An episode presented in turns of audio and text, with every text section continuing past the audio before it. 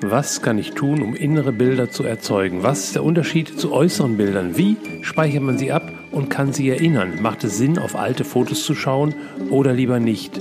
Jeder hat eine andere Meinung. Niemand ist sich so richtig sicher.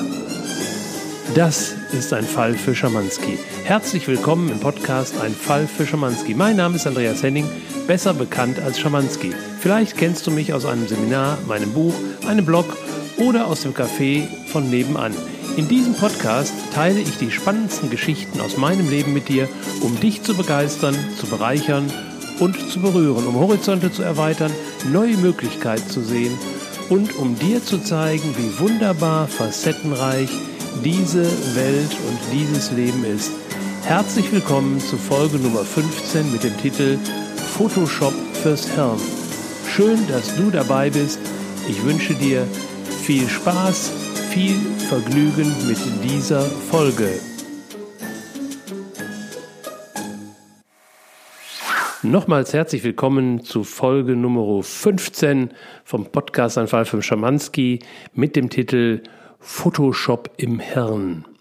Diese Folge ist ähm, eine besondere Folge. Ich habe äh, mir vorgenommen, zwei Themen zusammenzubringen und auch den Hauptteil des Podcasts zu verschmelzen mit dem Nachspann, wo es ja um Schamanskis härtesten Fall geht. Das ist jetzt ein kleines Experiment. Drück mir mal die Daumen, dass es gelingt und es gelingt dann, wenn du mir folgen kannst. Also schauen wir mal. Bist du bereit für ein kleines Experiment? Dann geht's los. Es geht heute generell um das Thema innere Bilder im Vergleich zu äußeren Bildern.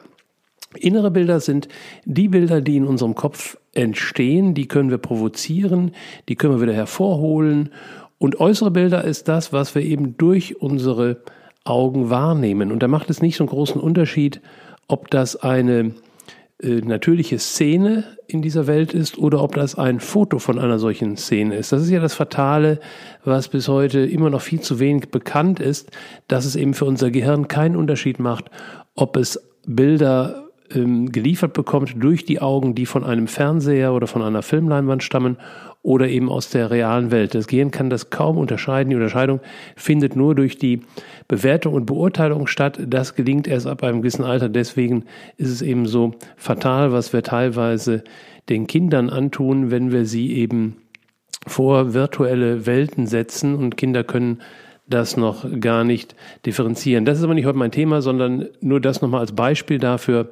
Es gibt eben diese inneren Bilder, die im Gehirn hervorgerufen werden, die übrigens auch äh, diese Vielfalt, diese Fantasie, die wir haben können in, in, an inneren Bildern, ist natürlich auch davon abhängig, wie viel äußere Bilder wir vorher eingespeist haben. Also insofern ist es nicht verkehrt, äußere Bilder zu sehen, zu betrachten und einzuspeichern. Doch äh, wir dürfen mit zunehmender Bewusstheit darauf achten, was ist denn das so, was wir uns einspeichern. Eine sehr gute Freundin hat mir mal gesagt in Bezug aufs Malen, ich hatte mal so eine Malphase und sie auch parallel, witzig. Und dann sagte sie, also zu, ein guter Maler, der geht auch regelmäßig in Museen. Das ist sozusagen seine Weiterbildung. Das heißt eben schauen, was malen denn andere so, um sich dadurch anregen zu lassen. Das habe ich dann auch mal gemacht und habe festgestellt, naja, ich sollte vorher schon eine Auswahl treffen, in welches Museum ich gehe. Also ich bin in einer Ausstellung gelandet, da konnte ich schlichtweg überhaupt nichts mit anfangen. Das fiel für mich nicht in meinem Gehirn unter die Rubrik ähm, Bilder. Das ist keine Kritik am Künstler und, und schon gar nicht an den Menschen, die viel Geld für diese Kunst ausgeben, aber mein Gehirn hatte dafür sozusagen keine Schubladen. Insofern war das jetzt keine Bereicherung für mich, auf die ich später dann zurückgreifen konnte. Und ähnlich geht es mir auch bei bestimmten Filmen, die in eine Richtung gehen, wo ich sage, nee, das sind jetzt virtuelle Realitäten, die in meiner Welt nicht vorkommen und nach meinem Wunsch auch nicht vorkommen werden. Deswegen muss ich mir die gar nicht virtuell angucken. Ich kann damit auch nichts ähm, anfangen, da kann ich nicht später darauf zurückgreifen. Also das war so ein kleiner Ausflug, wie wir umgehen können äh, mit inneren Bildern versus ähm, äußeren Bildern.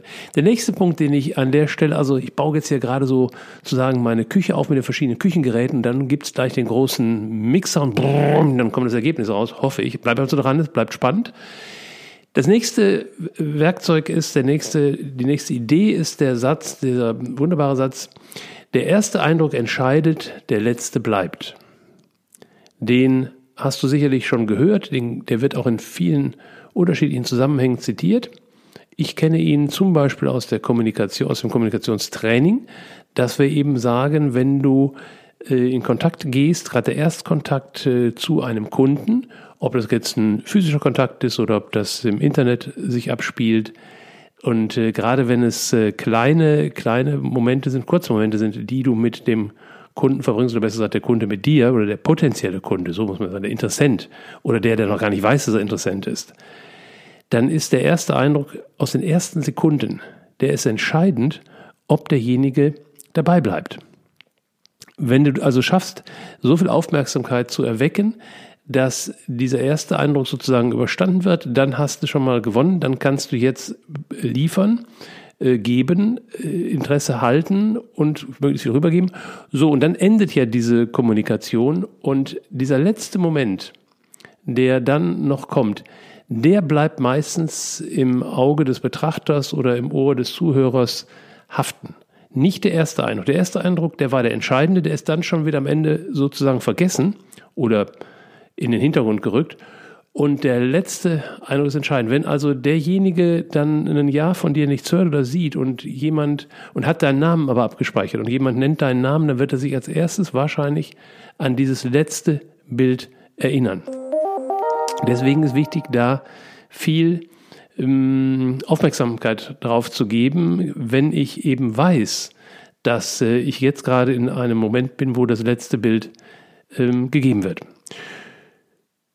Soweit die ersten beiden Tools. Jetzt kommt der dritte noch hinzu, dass unser Gehirn, unser Gedächtnis, was ja im Gehirn äh, naja, der, der größte Teil davon ist im Gehirn abgesiedelt. Wir gingen jetzt nicht auf das Thema Quantenfeld ein.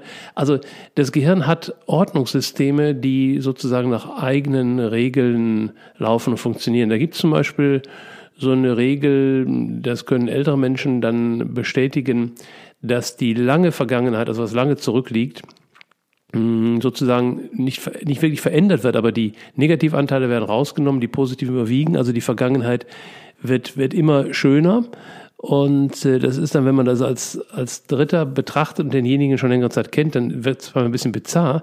Es wirkt dann so, als würde derjenige seine Vergangenheit umschreiben. Ähm, tut er nicht wirklich, er lässt einfach nur Teile weg. Du kannst natürlich, da gibt es heute auch Techniken, die Schamanen haben da auch eine ganz interessante Technik, du kannst natürlich tatsächlich deine Historie umschreiben.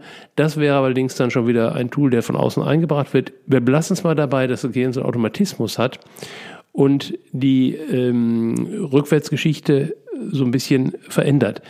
Das hat interessanterweise wahrscheinlich, ich war ja nicht dabei, als das so gebaut wurde, aber ich kann mir vorstellen, dass das wahrscheinlich den Effekt haben soll, dass du zum Ende des Lebens hin tendenziell eher glücklicher und nicht unglücklicher wirst.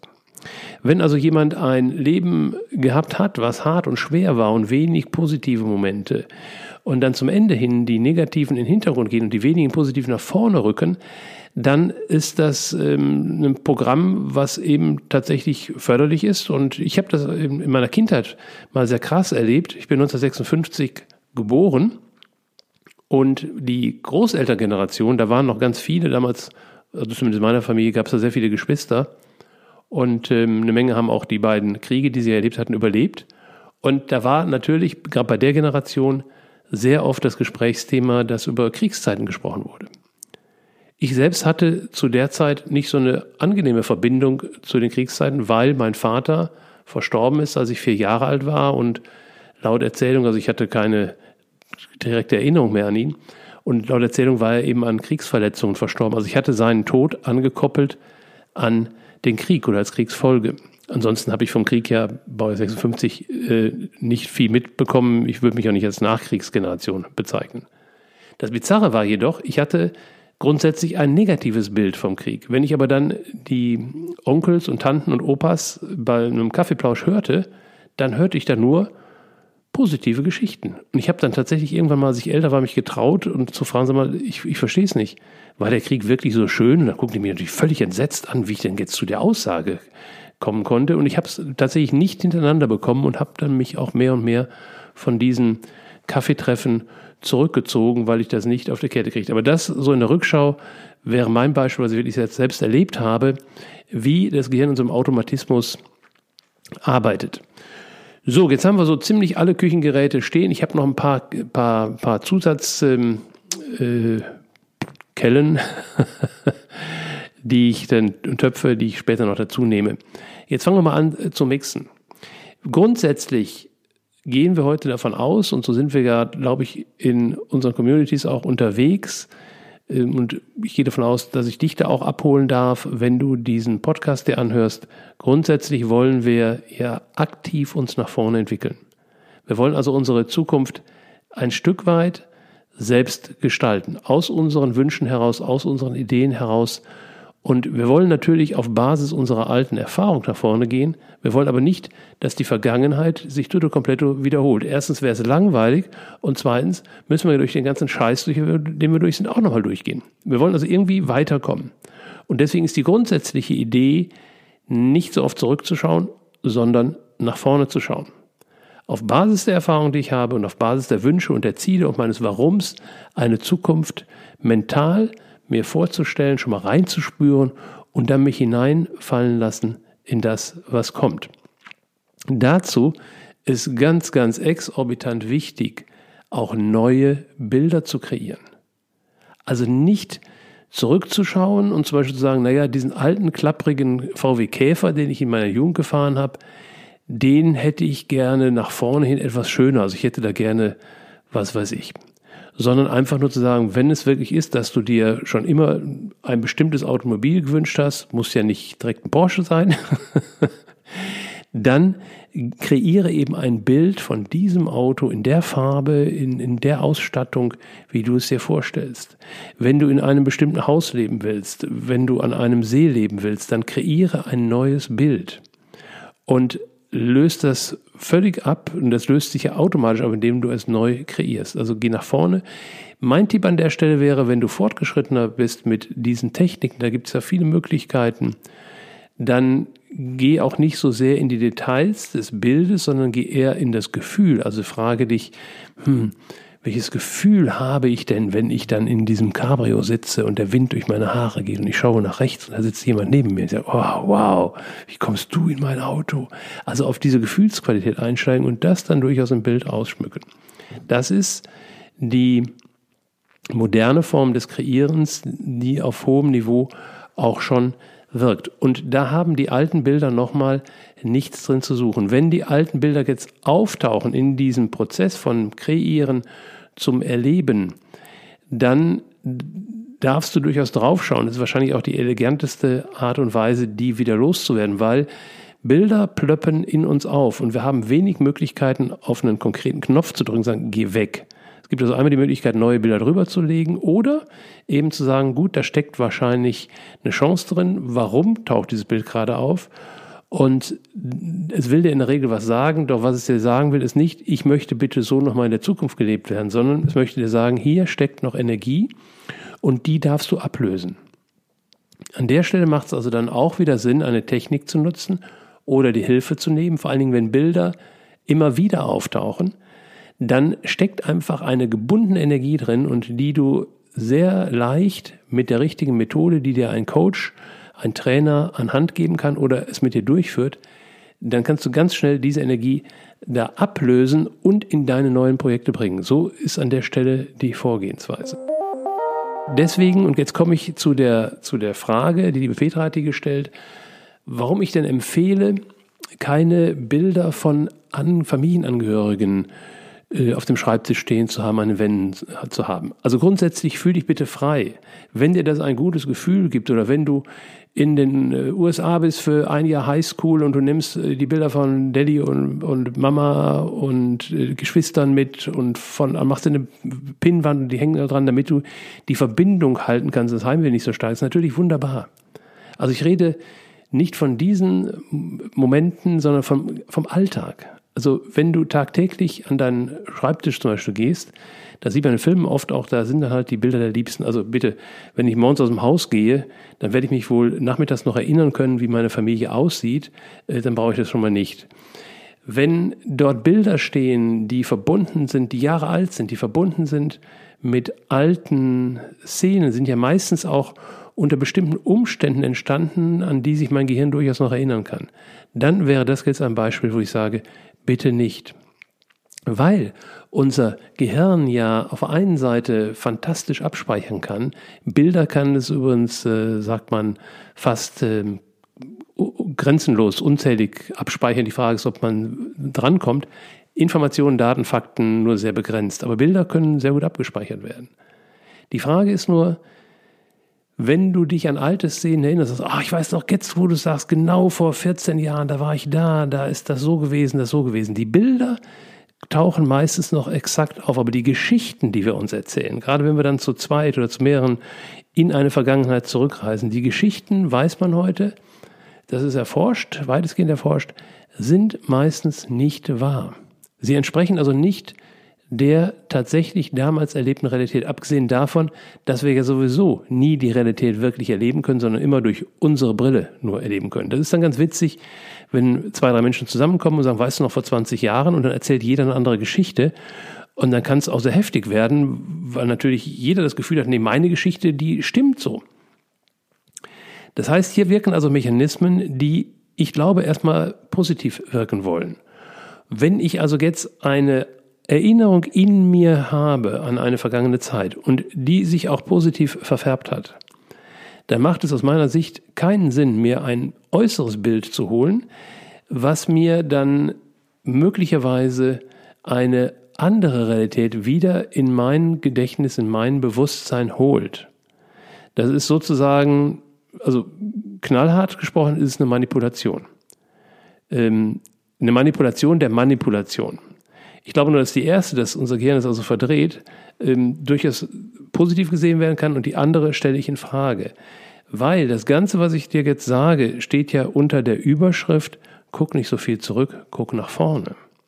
Also wenn ich sowieso weitestgehend nach vorne gucke, dann brauchen wir jetzt auch nicht weiter zu differenzieren, hm, macht das jetzt Sinn, oder ein Bild dahin zu legen, ja oder nein am liebsten gar nicht mehr zurückgucken, außer ich analysiere etwas oder ich habe das Gefühl, hier kann ich Energien rausholen. Selbst diese, diese Kaminabende, wo du gemütlich zusammensitzt und über alte Zeiten sprichst. Hey, sieh zu, dass in deinem Leben so viel passiert, dass dieser Vergangenheitsblick sich maximal auf den Tag bezieht und damit auf die Menschen, mit denen du da gerade zusammen bist. Also, Hört auf, euch Geschichten gegenseitig zu erzählen aus Zeiten, wo ihr euch noch gar nicht gekannt habt. Das machen wir nur, solange wir diese Lücken noch nicht anderweitig füllen können. Und ich glaube, dass es sehr, sehr viel Sinn macht, Sinn auch im Sinne von ein, ein glückliches Leben, ein erfülltes Leben führen, wenn wir diese Lücken mehr und mehr füllen mit dem, was ich jetzt gerade tue und mit Bildern und Ideen und, und Vorfreude auf das, was ich morgen und übermorgen tun werde. Also das mal so als ein paar Anregungen. Ich weiß, das ist jetzt ein sehr komplexer Mix, den ich dir da gerade zumute. Das mal aus Anregungen, wie die verschiedenen Tools, die wir ja auch hier im Podcast gerne mal einzeln nochmal aufgreifen können, wie die dann letztendlich zusammenführen, wenn ich oben drüber stehen habe, ich möchte in ein selbstbestimmteres Leben gehen und ich möchte mehr tägliche Fülle erleben. Also ich möchte mich weit fühlen. Ich möchte abends äh, erschöpft vom Tag ähm, mich zurücklehnen und zwar nicht physisch erschöpft, sondern sozusagen mental erschöpft, so wie wie wie Kinder und Jugendliche, die zum ersten Mal in so einem Fun, äh, Europapark fällt mir gerade in so einem, so einem Kinderpark, Jugendpark, Freizeitpark, jetzt habe ich sind und, und gar nicht wissen, wo so zu äh, mit Kettenkarussell und da und Go-Kart fahren und das und das und das und das und Eis essen und das und das und, und abends, wow, war das ein voller Tag. Da, glaube ich, möchten wir doch alle hin. Also das mal zum Thema Umgang mit Bildern. Jetzt kommt noch eine Spezialität. Nämlich die Frage, wie gehe ich mit Bildern, also ausgedruckten Bildern um in Bezug zu dem Thema, wenn ein Angehöriger aus meinem Leben geht, wenn also jemand stirbt, zu dem ich sehr eng verbunden war und in dem Moment ja noch bin, dann ist das aus meiner Sicht und aus meinem eigenen Erleben eine Ausnahmesituation. Da gelten tatsächlich etwas andere Regeln. Und natürlich gibt es auch da wieder keine Patentrezepte und deswegen mag ich an der Stelle nur ein wenig jetzt berichten mit dem, was ich erlebt habe, weil es mir tatsächlich auch so gegangen ist, dass ähm, ich mich dann, als ich selbst betroffen war, also selbst in dieser Trauer, in diesem Schmerz war, dass ich mich erinnern konnte, vorher mal beobachtet zu haben, wie Angehörige umgehen oder wie die betreut werden. Und ich habe das also nicht wirklich nicht verstanden. Jetzt, wo ich selbst betroffen war, kam plötzlich ein Verständnis und ich habe sozusagen diese Regeln, die es da gibt, aus mir selbst heraus nicht nur anerkannt, sondern im Grunde geschaffen. Was also, was ich vorher beobachtet hatte, war zum Beispiel, wenn ähm, es gab vor ein paar Jahren einen, einen, einen Flugzeugabsturz, ähm, wo eben komplett also von einer deutschen äh, Linienmaschine, wo die ähm, Passagiere komplett verunglückt sind. Und dann hatte ich mitbekommen, dass dann eben die Fluggesellschaft organisiert hatte, die Angehörigen und alle, die wollten, an diesen Absturzort zu fliegen. Und das habe ich ehrlich gesagt nicht nachvollziehen können. Ich bin gesagt, ja gut, also da ist ja nichts von übrig geblieben. Und warum wollen die jetzt sehen, wie die wieder vom Berg gefahren sind? Und dann wurden unten, glaube ich, im Ort wurden noch Hallen gebaut und naja, ich konnte das nicht nachvollziehen. Als ich jetzt selbst in der Situation war, da gibt es ja so die verschiedenen Phasen der Trauer und die heftigste Phase ist die am Anfang, wo, und ich glaube, was mir da passiert ist, ist ja eben auch so, so das kann man schon von typisch sprechen, ähm, so zumindest sagt die Literatur das. Also ich habe es jedenfalls so erlebt, dass erstmal die Phase kam, wo ich geleugnet habe, wo ich also nicht anerkannt habe, dass meine Tochter tödlich verunglückt ist. Im Laufe der ersten Tage konnte mein Gehirn, mein bewusster Verstand das schon akzeptieren. Also sozusagen der Indizienbeweis, der meinem Gehirn gegeben wurde, den habe ich akzeptiert, aber vom Gefühl her kam ich nicht weiter. Und dann tauchte die Frage auf, am Anfang noch, ob ich möglicherweise zur Identifizierung, äh, der Unfall passierte ja in Australien, dorthin fliegen müsse.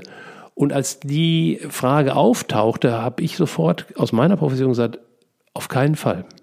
Auf keinen Fall werde ich mir einen optischen Eindruck einspeichern von, von der letztendlich äh, verblieb, ver, verbliebenen Hülle äh, meiner Tochter.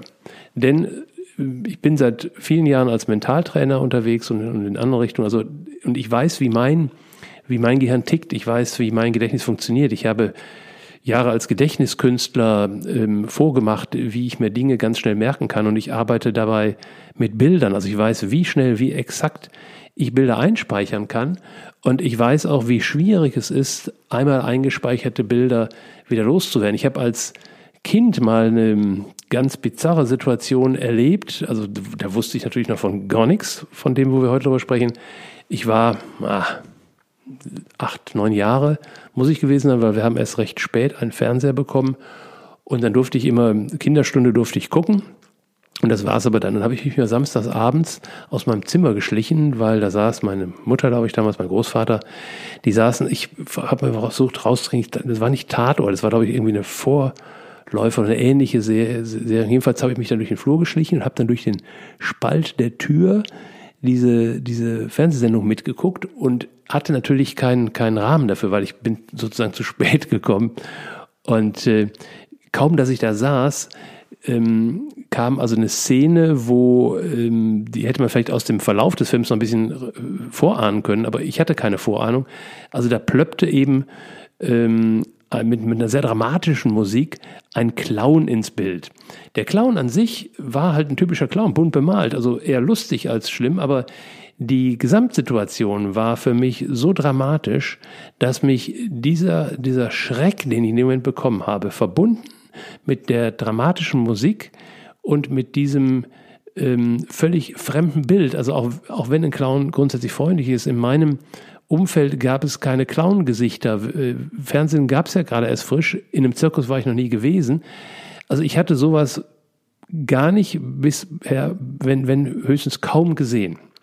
Und dieser Moment hat mich tatsächlich dann ähm, über Jahre immer wieder ähm, in, in Nächten erreicht und ähm, also regelrechte Albträume in Bezug auf dieses Bild. Es ist natürlich nicht das Bild an sich, was immer wieder hochkam, sondern dieser Schreck, der eben von meinem Gedächtnis noch verarbeitet werden wollte.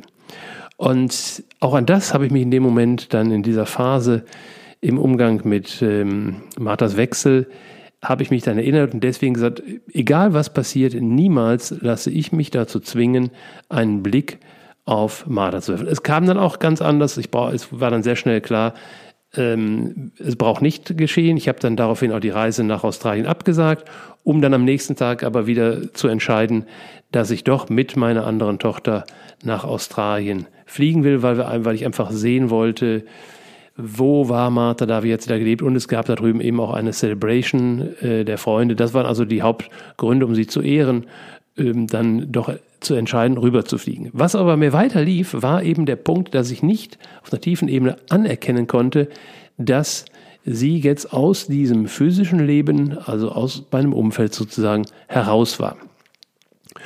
Dazu ist dann möglicherweise ein Bild eine gute Wahl. Weiß ich nicht. Muss dann wahrscheinlich jeder für sich selbst oder der Betreuer entscheiden. Ich habe mich gegen ein Bild entschieden und dachte dann, es wäre allerdings eine gute Wahl, es würde vielleicht ausreichen, wenn ich an den Ort fliegen würde. Deshalb konnte ich an der Stelle bereits verstehen, warum die Fluggesellschaft, die ich zitiert habe, organisiert hat, dass die Angehörigen an diesen Ort fliegen können. Das hilft tatsächlich ein Stück weit schon beim Loslassen. In meinem Falle hat es dann noch eine ganz elegante Lösung gegeben. Ich habe dann kommuniziert mit den, mit den Polizisten vor Ort und mit dem Auswärtigen Amt und das ging hin und her, bis dann irgendwann eine Polizistin, die wohl am, am Ort war, am Unfallort war, bis, nein, es war anders. Ich habe dann mit der, mit der Botschaft telefoniert und dann fiel mir in dem Gespräch ein, dass Martha ein Tattoo hatte, ein Tattoo am Arm und das war so, äh, ungewöhnlich, ähm, dass es mir reichen würde, wenn jemand das nur kurz beschreibt. Sie hat nämlich ein Datum dort eingraviert. Und das ging dann noch mal ein bisschen hin und her, weil dann die Polizistin bestätigt hat, ja, da gibt's ein Tattoo, das reichte mir dann immer noch nicht. Also interessant, wie unser Gehirn wirklich arbeitet. Und dann hatte die Polizistin die Idee aus dem Fotoarchiv, sie hatten ja natürlich Fotos gemacht, ein Foto zu senden und da habe ich aber dann wirklich drauf bestanden und sichergestellt, bitte also nur ein Foto von dem kleinen Teil des Arms, wo dieses Tattoo zu erkennen ist. Und das geschah und dann konnte ich tatsächlich, dann setzte der Trauerprozess, in dem Moment, wo ich dieses äußere Bild sah, setzte dieser Trauerprozess ein. Also an der Stelle habe ich jetzt tatsächlich auch mit einem Foto gearbeitet, aber so exakt zugeschnitten im wahrsten Sinne des Wortes, dass äh, es sehr dienlich war, um den Trauerprozess weiterzuführen und letztendlich zu beenden. Und parallel dazu war mir aber wichtig, ähm, in meinen inneren Bildern die Bilder zu behalten, die sowieso schon abgespeichert waren. Und jetzt komme ich wieder zu dem, zu dem ersten Teil, zu der Frage, macht es dann Sinn, in meinem Falle jetzt Fotos von, von Martha zu behalten? Meine Antwort für mich, die ich gefunden habe, nein. Ich erinnere mich heute gerne an die vielen Momente und Reisen, auch die ich mit meinen Kindern unternommen habe, in dem Moment, wo sie in mir aufkommen. Oder wenn ich mit meiner anderen Tochter unterwegs bin, wir uns treffen, sie sagt, weißt du noch, hier und dort. Jetzt sind wir wieder bei dem Teil, wo dann das Gehirn auch automatisch die, die positiven Momente hervorholt. Jetzt hatten wir eben das große Glück, dass wir sehr oft gemeinsam unterwegs waren und sehr viele positive Momente hatten. Da kommt also sehr viel hoch. Aber da möchte ich nur diese inneren Bilder sehen. Wenn ich mir jetzt an der Stelle, das ist aber jetzt meine Fantasie, wenn ich mir an der Stelle äußere Bilder zuführe, dann werde ich auf den Bildern Details entdecken, die ich aus dem Inneren heraus so gar nicht bringen würde. Das kann sogar, wenn es zu zweit ist, wenn man zu zweit drauf schaut, sogar sein, dass der eine sagt, guck mal, siehst du da auf dem Foto das und das? Und ich in dem Moment sage, ja, das sehe ich, aber das habe ich ja völlig anders in Erinnerung. Also, da es hier nicht um Aufarbeitung geht und Verarbeitung geht, sondern nur um positiv Erinnern, würde ich den Moment gerne aus meinem Leben herausnehmen. Und deswegen habe ich das für mich so entschieden, dass ich auch in diesem speziellen Falle keine Fotos in meinem Außen habe und mich wohlig zurücklehne in die Erinnerung, wenn sie denn aufplöppt und nach vorne hin neue Bilder produziere, kreiere. Und äh, jetzt habe ich ja die ganz besondere Situation, dass ich eben mit diesem Teil von Martha, der eben auf der anderen Ebene ist, kommuniziere. Auch da kommunizieren wir fast ausschließlich über Momente, die ich jetzt gerade erlebe und gehen in die Zukunft ähm, und weniger, ich wüsste gar nicht, dass wir überhaupt mal in die Vergangenheit gegangen wären, also in diese gemeinsam erlebten Zeiten. Ähm, wenn dann um mir Dinge aufzuzeigen, aus denen ich nochmal im Nachhinein lernen darf. Ansonsten lebe ich auch in diesen Kommunikationen sehr nach vorne gerichtet. Ja, das war jetzt mal so ein, ein Abriss mit ein paar Nebengleisen zum Thema innere Bilder, äußere Bilder. Ich weiß, das ist sehr komplex und wenn du dazu Fragen hast, Anregungen, dann bitte komm auf mich zu. Dieser Podcast ist ja jetzt auch auf eine Anregung hin entstanden. Ich freue mich, wenn ich da auch noch hier und da ein bisschen konkreter werden darf und ähm, freue mich sowieso über jedes Feedback, aber über konkrete Fragen, Anregungen oder auch andere Meinungen immer wieder herzlich gerne. Danke, dass du dabei warst. Das war jetzt der erste Podcast, in dem es nicht nochmal einen Nachspann gibt, weil ich meine Erfahrung aus Schamanskis härtestem Fall schon mit eingebaut habe. Ich hoffe, das findet deinen Geschmack. Ich hoffe, du kannst was mitnehmen, du kannst was umsetzen. Es wirft Fragen in dir auf, weil gute Fragen stellen bringt auch, führt auch zu guten Antworten. Ja sagen führt zu gar nichts, Nein sagen erst recht nicht. Also, wenn es da ein bisschen was in dir jetzt getan hat, dann freue ich mich da riesig drüber. Setz es um und äh, lass uns gemeinsam weiterreisen in eine genial, hyper gute Zukunft. Klasse, dass du dabei warst und ich freue mich, wenn wir uns beim nächsten Mal auch wieder hören, wenn es wieder heißt, ein Fall für Schamanski. Danke, danke, danke, danke, danke.